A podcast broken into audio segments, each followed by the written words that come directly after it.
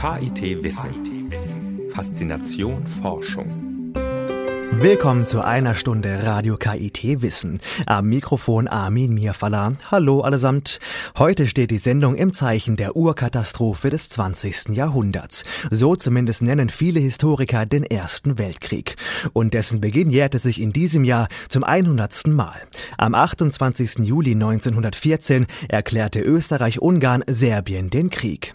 Davor hatte der bosnisch-serbische Student Gavrilo Princip den Erzherzog Franz Ferdinand von Österreich Österreich-Ungarn und dessen Frau ermordet. Das Attentat von Sarajevo löste einen Konflikt aus, der schreckliche Maßstäbe setzte in puncto Kriegs- und Waffentechnik. Der Erste Weltkrieg war gleichzeitig der erste Maschinenkrieg mit Panzern, Flugzeugen und automatischen Waffen. Wir zeigen heute, dass aber auch Tiere eine große Rolle spielten. Außerdem berichten wir von der Ausstellung, die den Ersten Weltkrieg ganz körperlich spürbar macht. Fastnacht der Hölle im Stuttgarter Haus der Geschichte. Das alles hier bei Radio KIT Wissen auf der 104.8. Zum Einstieg Musik von Danger Mouse featuring Nora Jones.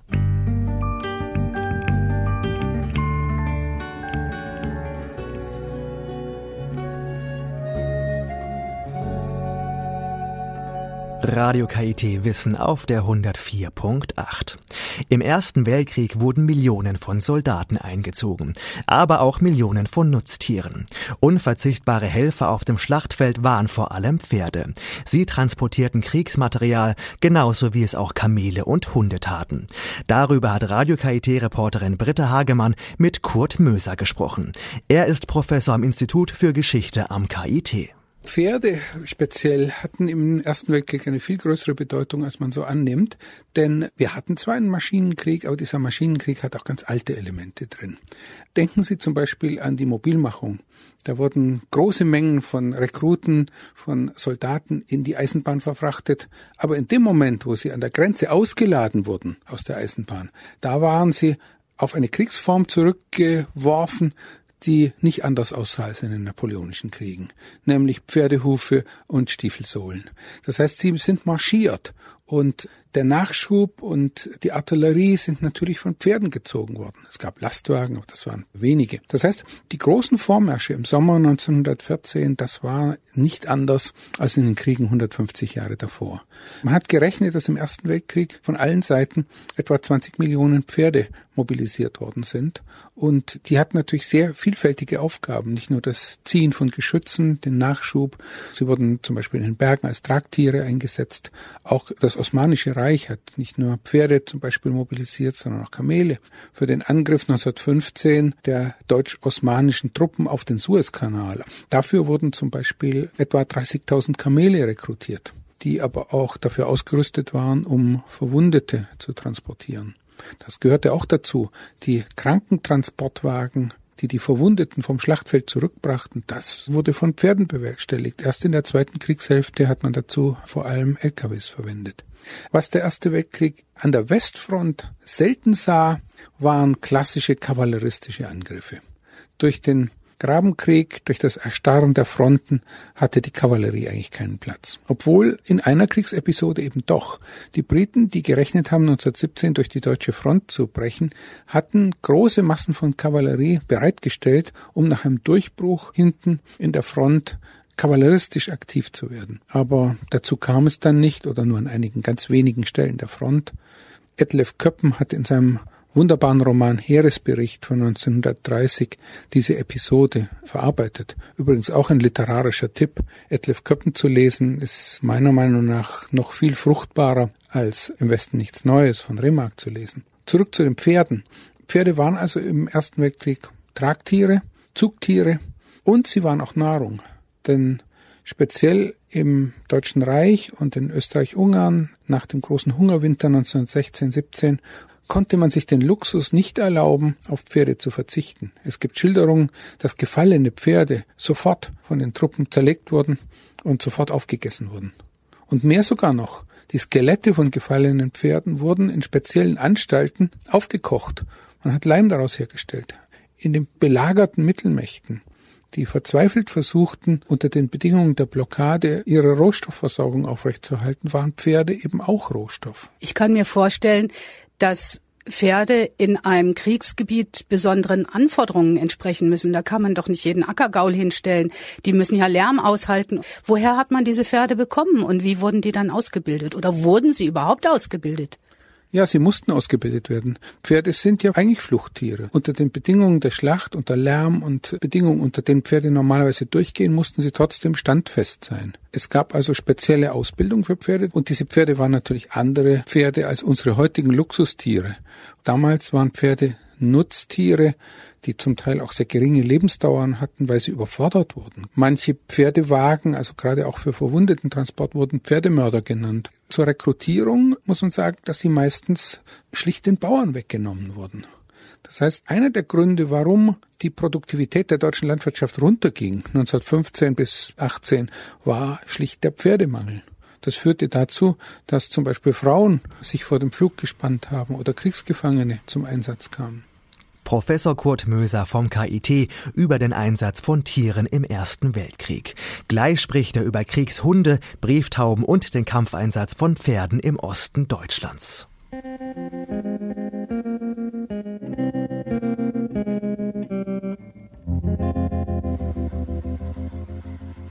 Radio KIT auf der 104.8. Tiere im Ersten Weltkrieg. Darüber hat meine Kollegin Britta Hagemann mit einem Experten für Militärgeschichte gesprochen, Professor Kurt Möser vom KIT. Im nun folgenden zweiten Teil des Gesprächs erzählt er von der besonderen Bedeutung der Kavallerie im Osten Deutschlands. Wir hatten darüber gesprochen, dass an der Westfront Kavallerieangriffe eigentlich eine ganz seltene Ausnahme war. Im Osten sah die Sache anders aus. Speziell in der ersten Kriegsphase haben sowohl die deutschen als auch die österreichischen als auch die russischen Truppen massiv Pferde eingesetzt und zwar auch für den Kampfeinsatz. Zunächst für die Aufklärung, aber eben auch für die bewaffnete Aufklärung. Und es gab tatsächlich 1914, 15 noch Reiterschlachten. Eines der bekanntesten Kriegslieder Österreich-Ungarns thematisiert das auch. Drüben am Waldesrand sitzen zwei Dohlen. Sterb ich, am Donaustrand fall ich in Polen, es ist nichts dabei. Viel tausend Reiter traben in Österreichs Reiterei. Woran liegt das, dass im Osten mehr Reiterei, Kavallerie eingesetzt wurde als im Westen? War da die Technik nicht ganz so weit? Wir müssen berücksichtigen, dass im Osten die Fronten sehr viel flüssiger waren, weil die Dichte der Truppen sehr viel geringer war. Es gab zwar auch im Osten Grabenkrieg ab Winter 1914, 15, aber es gab immer wieder Situationen, in denen ganze Landstriche ganz dünn besetzt waren und in denen es tatsächlich noch möglich war, den Bewegungskrieg in Gang zu setzen. Sowohl bei der deutschen Frühjahrsoffensive im April 1915 als auch in der zweiten Kriegsphase dann ab dem Winter 1917 auf 18 hat die Reiterei nach wie vor eine sehr große Rolle gespielt. Übrigens auch nach dem Krieg in den Auseinandersetzungen zwischen Weißen und Roten im russischen Bürgerkrieg. Das waren zum Teil wirklich noch Kavalleriekriege. Jetzt haben wir über die Pferde gesprochen. Gibt es noch andere Tiere, die im Krieg eingesetzt wurden? Hunde zum Beispiel? Es gab natürlich Hunde für alle möglichen Zwecke. Als Verwundetensuchhunde, die zum Beispiel über das Schlachtfeld losgeschickt wurden, die Verwundete, die man nicht fand, verbellt haben und die Krankenträger heranriefen, bis zu Zughunden für Maschinengewehrwagen. So sind sie in der französischen und belgischen Armee zum Beispiel eingesetzt worden, aber auch zum Beispiel als Meldehunde die dann eben Kapseln ans Halsband bekamen. Es wurden sogar Hunde für das Verlegen von Telegrafenleitungen eingesetzt. Die bekamen eine Rolle mit Telegrafendraht auf dem Rücken, wurden losgeschickt und am Ende schloss man es an ein Telefon an. Einen Krieg später, im Zweiten Weltkrieg, wurden Hunde für eine sehr perfide Art des Kampfs eingesetzt.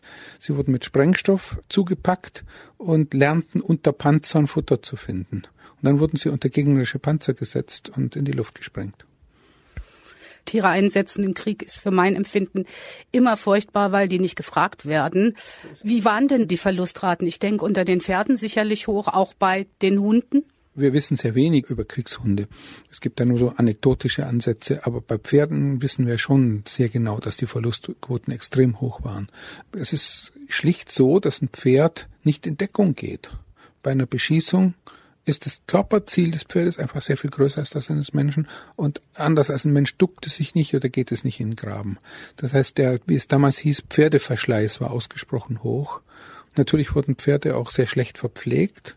Damit Pferde gute Zugleistungen bringen, brauchen sie ja nicht nur Heu und Gras, sondern sie brauchen eben auch Hafer. Und gerade in einer Situation, die das Deutsche Reich dann ab 1916 hatte, durch die Blockade, war es einfach ein Luxus, dem man sich nicht hingegeben hat, dass Pferde Hafer bekamen. Der Hafer war dringend nötig, um das eigene Heer zu ernähren. Eine kleine Ergänzung vielleicht. Ein erstaunlich wichtiges Kriegstier ist die Taube.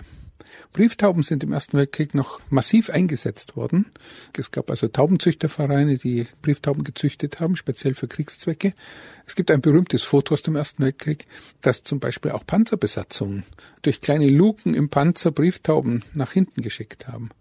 Das verweist darauf, die Kommunikation, Real-Time-Kommunikation im Ersten Weltkrieg zwischen Fronttruppen und dem Hinterland war ausgesprochen schwierig und Brieftauben boten da einen Ausweg. Trotz Telegrafie und auch das Verlegen von Telefonleitungen hat man sich doch auch noch auf diese Tauben verlassen müssen, gerade dann, wenn die Technik noch nicht da war oder noch nicht verlegt war. Ja, das ist ja das Erstaunliche. Die modernen Kommunikationsmittel brachen eigentlich in der Materialschlacht im Grunde völlig zusammen. Ein verlegter Telefondraht nützt bei Beschießungen in der Regel wenig, weil er sofort zerrissen wird. Und was blieb dann sonst noch? Man konnte entweder Tauben schicken, es gab Blinkapparate, die aber ungern eingesetzt wurden, weil sie unter Umständen dem Feind die Position verraten haben. Und es gab die allerschlichteste Art der Meldung, das war der Meldegänger, der aus der Front nach hinten ging oder nach vorne geschickt wurde, um Befehle zu überbringen. Adolf Hitler war einer dieser Meldegänger. Radio KIT-Reporterin Britta Hagemann im Gespräch mit Kurt Möser, Professor am Institut für Geschichte am KIT. Hier bei Radio KIT Wissen.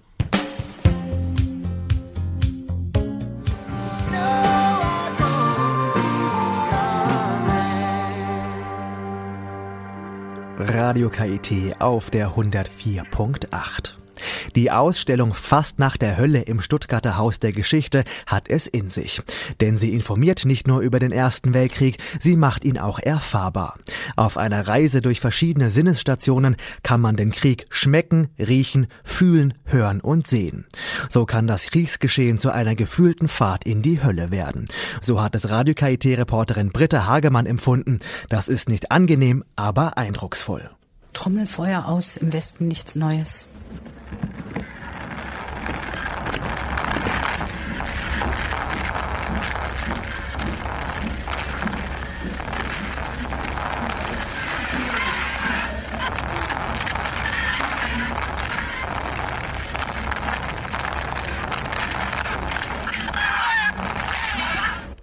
Maschinengewehre.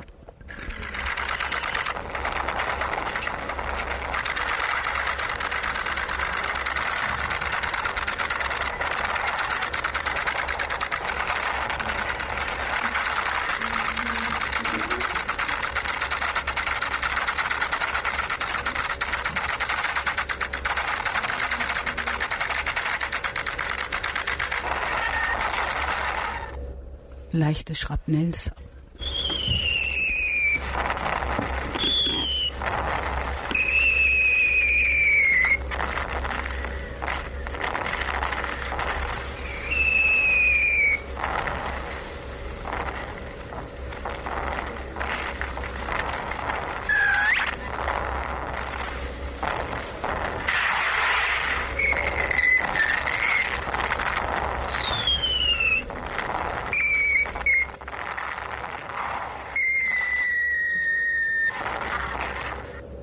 zu den einzelnen Geräuschen.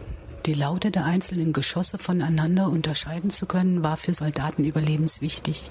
Harmlose Querschläger erkannte man laut Ernst Jünger an einem mehr surrenden Pfeifen, während schwere Granaten sich mit einem Rumoren in der Luft, das an ein Rattern oder Fahren erinnert, ankündigten. Das Schlachtgetöse aufzunehmen war mit den damaligen technischen Mitteln nicht möglich. Erst die Pioniere des Tonfilms in den 1930er Jahren versuchten in ihrem Antikriegsfilm Westfront und im Westen nichts Neues den Geschützlärm im Tonstudio zu rekonstruieren. Diese Inszenierungen prägen unsere Vorstellung vom Klang des Ersten Weltkriegs bis heute.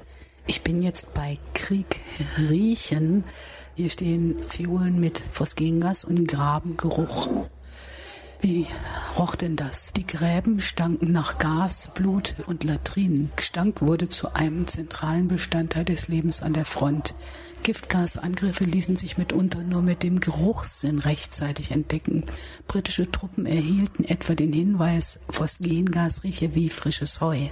Heute ermöglichen es chemische Synthesen, diesen Eindruck nachzuempfinden. Ich rieche jetzt Phosgengas. Es riecht irgendwie merkwürdig nach Blumen, sehr streng, sehr scharf. Grabengeruch. Der ist ganz furchtbar widerlich. Möchte keiner nochmal riechen. Jetzt bin ich bei Krieg fühlen. Aufgrund des Kohlemangels in Deutschland bestimmte das Hochbauamt Freiburg 1917, dass in Wohnungen niedere Temperaturen als früher gehalten werden müssen und solche von 15 Grad Celsius durchaus genügen. Theater, Internate und Kirchen wurden überhaupt nicht mehr beheizt. Hier an dieser Station macht eine elektrische Kühlung die genügenden 15 Grad erfahrbar. Die Zumutung, monatelang mit dieser Temperatur leben zu müssen, kann die Simulation aber nur andeuten.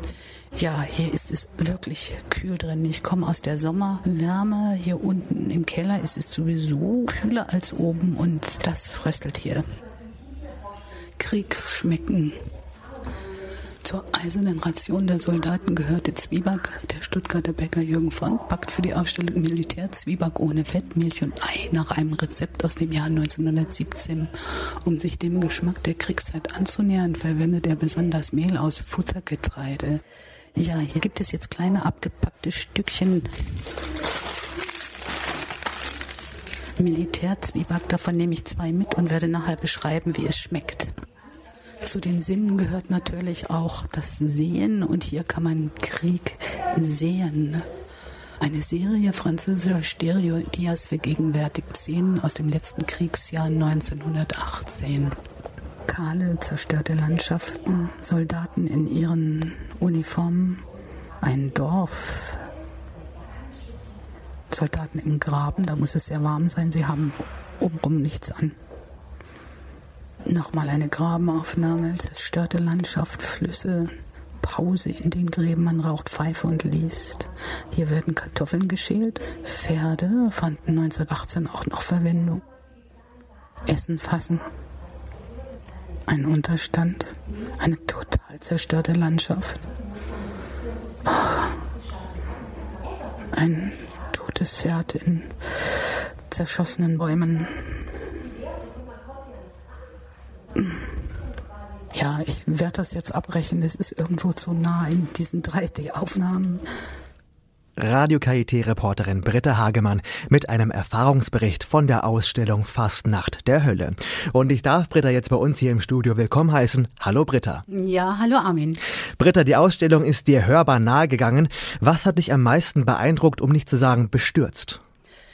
Ja, ähm, mich hat sehr beeindruckt, das hat man glaube ich auch gehört, an diesen Fiolen zu riechen, weil ich mir nachdem ich diesen Gestank in der Nase hatte, der einfach unbeschreiblich ist, nicht vorstellen konnte, wie man da leben, schlafen, äh, überhaupt existieren kann.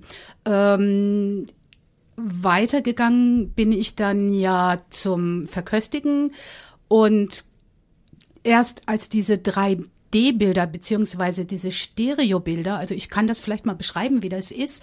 Man steht in dieser Station, hat den Kasten um sich rum, ist also ganz abgeschottet von dem anderen Teil der Ausstellung und setzt eine 3D-Brille auf. Und wenn man die aufgesetzt hat, laufen die Bilder automatisch ab. Und das sind lauter Bilder, die tatsächliches Kriegsgeschehen zeigen, also keine gestellten Aufnahmen für eine Wochenschau oder sonst irgendwie was. Und die sind nicht nur beeindruckend, sondern sehr beängstigend. Und wenn es dann nicht nur zerstörte Landschaft, nicht nur Grabensysteme, nicht nur tote Tiere und Menschen, sondern alles zusammen zeigt, dann wird es einfach zu viel. Und das ist mir geschehen. Mir ist das zu viel geworden. Ich konnte das nicht mehr anschauen, weil man kommt sich so vor, als würde man mittendrin stehen. Obwohl es dir beim ersten Mal scheinbar wirklich zu viel geworden ist, hast du dich trotzdem dazu entschlossen, auch ein zweites Mal dorthin zu gehen. Warum? Beziehungsweise wie hast du dann eben die Überwindung beim zweiten Mal, ja, überwinden können? Ja, das war eigentlich genau umgekehrt, Armin. Ich war einmal da und habe mir die Bilder schon mal angeschaut. Ich habe mich aber an dem Tag nicht so sehr darauf eingelassen, weil ich, sagen wir mal so, weil ich nicht berichten musste. Ja, ich habe mir einfach nur alles angeschaut und bin weitergegangen, wenn ich weitergehen wollte. Und ich glaube, ich hatte nicht alle Bilder gesehen. Als ich das zweite Mal hingegangen bin, um diesen Bericht für Radio KIT zu erstellen, ähm, musste ich mich ganz auf mich konzentrieren, weil ich ja leise sein musste eigentlich und trotzdem was weitergeben wollte, musste und ich konnte auch nicht einfach gehen. Und deswegen hatte ich mir natürlich auch selber vorgenommen, alle Bilder durchzuschauen und dieses mehr einlassen hat einfach bewirkt, dass es für mich nicht mehr erträglich war. Und du hast uns jetzt heute auch etwas Handfestes aus der Ausstellung mitgebracht. Ich habe jetzt hier in meiner Hand ein kleines Stück Zwieback, ähm, abgepackt in einem kleinen Tütchen. Darauf steht Militärzwieback. Vielleicht kannst du uns ganz kurz erklären, was hat es damit auf sich? Ja, man hat es ja in meinem Bericht schon gehört. Unter Krieg schmecken äh, findet man diese kleinen Stückchen Militärzwieback in so einer Schale, auch äh, in dieser Sinnesausstellung. Ich habe davon nichts gegessen und angekündigt, dass ich später probiere, was ich nicht getan habe, weil ich mein, meine, meinen Bericht abgebrochen habe. Das müssen wir natürlich nachholen. Und ähm, wie ihr jetzt schon gehört habt, hat der Armin diese kleinen Militärzwiebacke wenn ihr zugehört habt, ist es den Kriegszwiebacken nachempfunden, mit der Soldaten verköstigt worden sind. Ich bin gespannt, wie die schmecken. Armin wird sie für uns probieren. Ja, genau. Dann würde ich einfach vorschlagen, dass ich jetzt einfach mal die Verkostung hier sozusagen live im Studio übernehme. Das kleine Tütchen hier aufreiße. Also, ich kann mal kurz vorlesen. Es ist im Prinzip wirklich ganz schlichter Zwieback. Zutaten, Weizenmehl, Zucker, Hefe, Salz, Trinkwasser und das war's auch schon. Jetzt reiße ich das Tütchen hier auf. Wobei ich auch ehrlich zugeben muss, dass es auch etwas Merkwürdiges, um nicht zu sagen auch etwas Beklemmendes hat, jetzt hier etwas live zu verkosten, was äh, Soldaten vor 100 Jahren in den Schützengräben zu sich genommen haben.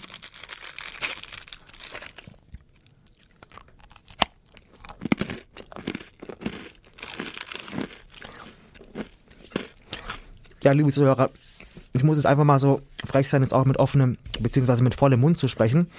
Es ist im Prinzip eigentlich, es schmeckt nach ganz normalem, herkömmlichen, schlichten Zwieback, hat im Prinzip keinen wesentlichen Geschmack. Aber ich glaube, man kann schon zumindest ein Stück weit nachvollziehen, beziehungsweise nachempfunden, empfinden, wie karg und auch, ja, trist das Leben als Soldat damals gewesen sein muss im Schützengraben. Darf ich dir noch ganz kurz was sagen? Gerne. Du hast natürlich jetzt ein Stückchen Zwieback bekommen, das trocken war, das wohl verpackt war in Plastik, sauber äh, und äh, einen Weg gefunden hat oder transportiert worden ist in sterilen Verhältnissen und so weiter. So darf man sich das natürlich nicht vorstellen. Erstmal haben die Soldaten wenig zu essen gehabt. Nachschub war nicht immer da. Und wenn das da war, auch so ein Zwieback, dann war der verdreckt und ver, zum Teil auch ähm, verwurmt, also da waren Maden drin, etc., nass. Ähm, von daher kann also dieses Verköstigen eigentlich nur ein, ja, ein, einen symbolischen Aussagewert haben, denke ich mal. Du hast recht, dass wir, glaube ich, zum Glück auch nicht wirklich nachempfinden können, wie schrecklich es gewesen sein muss, damals im Ersten Weltkrieg zu Felde zu ziehen. Das war Britta Hagemann im Gespräch hier live bei uns im Studio zum Ausstellung Fastnacht der Hölle.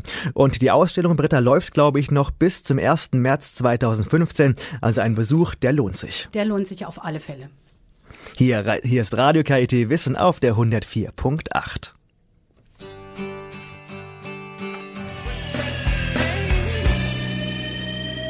Die 104.8 hier ist Radio KIT Wissen.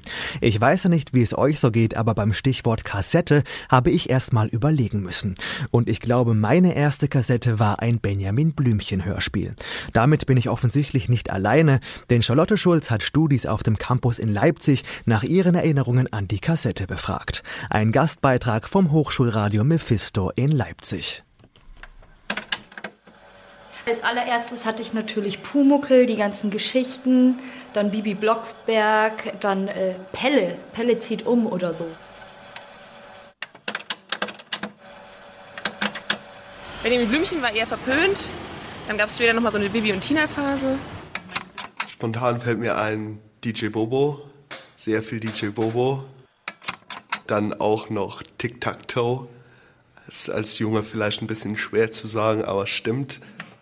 Die hatten dieses äh, Logo vorne drauf. Das war, glaube ich, wie so ein ganz kleines altes Haus oder so ein kleines Schloss.